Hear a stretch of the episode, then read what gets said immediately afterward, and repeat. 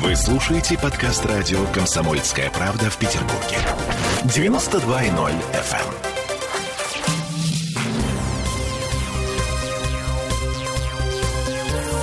Темы дня.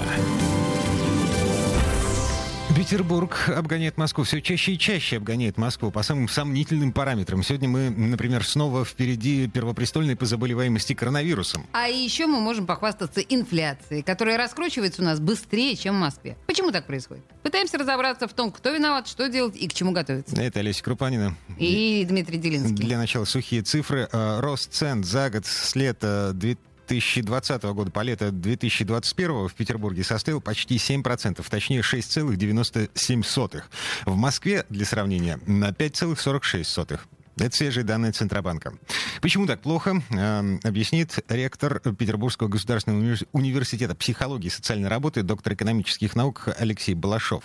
Во-первых, это средний уровень доходов москвичей и петербуржцев. Доходы москвичей существенно выше, чем в Петербурге. Соответственно, разная и структура потребления, потому что от уровня ваших доходов зависит и структура потребления. Если у вас более высокий доход, то, скорее всего, вы потребляете большее количество высококачественных товаров. А, как правило, что самое интересное, у нас с большим темпом растут э, цены на так называемые товары низкокачественные, социальные. Морковка, свекла и так далее.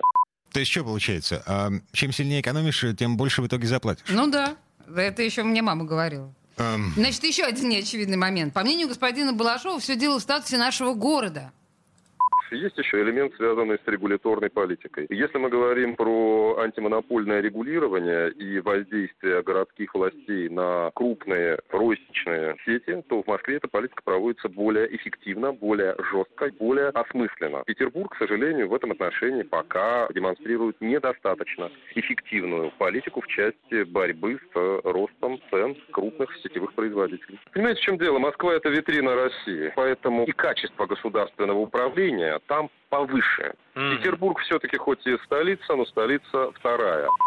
Ну, то есть, это, погоди, а, а, нам с вами преподносили, что Петербург а, столица сетевого ритейла, российская столица сетевого ритейла, преподносили это с гордостью. Подожди, подожди, об этом будет чуть дальше. Да, мы сейчас еще об этом поговорим. А. У меня просто есть еще один эксперт, который об этом обязательно скажет.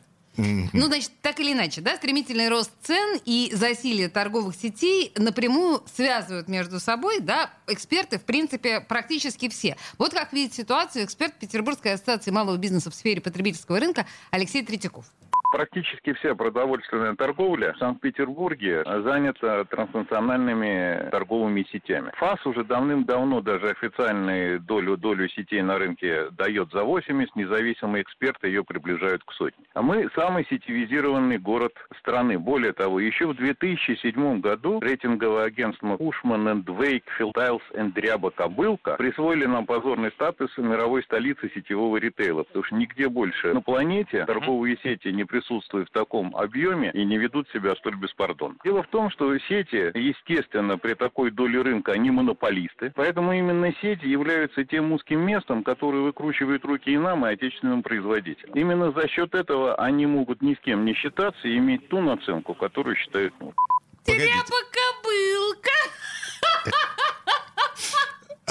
Пока Олеся Крупанина смеется над названием вот этого рейтингового агентства, а, мой личный собственный опыт. Я не, в Петербурге живу, я живу в Мурино.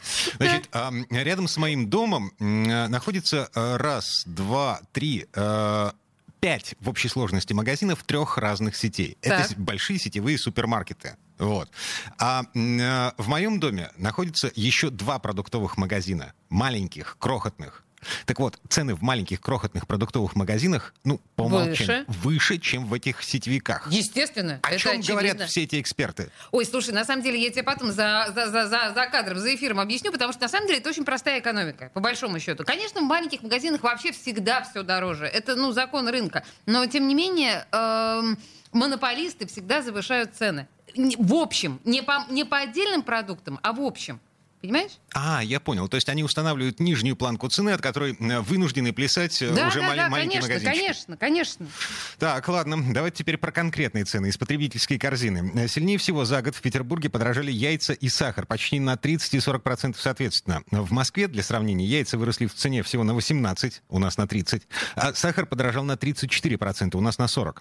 Если говорить про яйца, то этому есть более-менее логичное объяснение. У нас сейчас по всей стране происходит что-то типа перераспределения товарных потоков. Так а, объясняет эту невеселую динамику глава общественной палаты Ленинградской области, в прошлом гендиректор Леноблптицепрома Юрий Трусов цена на яйцо, она неадекватна тем затратам, которые птицефабрика несет, потому что затраты растут гораздо больше, чем птицефабрики могут поднять цену. Надо понимать условия, потому что у нас нет ни одной птицефабрики, которые не имели бы крупных кредитов. Это первое. Теперь второе. Существует, для фабрик существует порог. То есть фабрика не может поднять цену выше, чем купят. Я всегда говорю, что цену определяет не птицефабрика. Ну, во-первых, ее определяет торговая сеть. Все, главный определитель – это покупатель. Покупатель приходит и начинает или покупать меньше, или уходит в более дешевую категорию, или не покупает вообще. Ну и чтобы не уйти в минус, птицефабрики, по словам господина Трусова, вынуждены сокращать объем производства. А, яиц на всю Россию начинает не хватать, спрос при этом никуда не девается, а в результате цены взлетают э, до 100 рублей за десяток. Еще одна причина роста цен – засуха, случившаяся в некоторых сельско... сельхоз как это правильно сказать, сельскохозяйственных регионах России. В общем, так объясняет, например, сахарную инфляцию ректор Петербургского государственного университета психологии и социальной работы, доктор экономических наук Алексей Булашов. Засушливая погода, соответственно, не способствует росту урожая свеклы. Это первое. Соответственно, дорожает сырье, дорожает готовый продукт. Сахар у нас все-таки производят не из тростника, а из свеклы. Хм. Это первое. Второе, как мы помним, у нас существенным производителем и поставщиком и свеклы, и готового сахара в свое время была Украина. Торговое сотрудничество с которой на сегодняшний момент у нас, как мы понимаем, сильно просело. Ну и, наконец, третий момент, если мы говорим про импортные поставки сахара тростникового, то здесь завязано на курс доллара. Ну и что дальше-то со всем этим будет?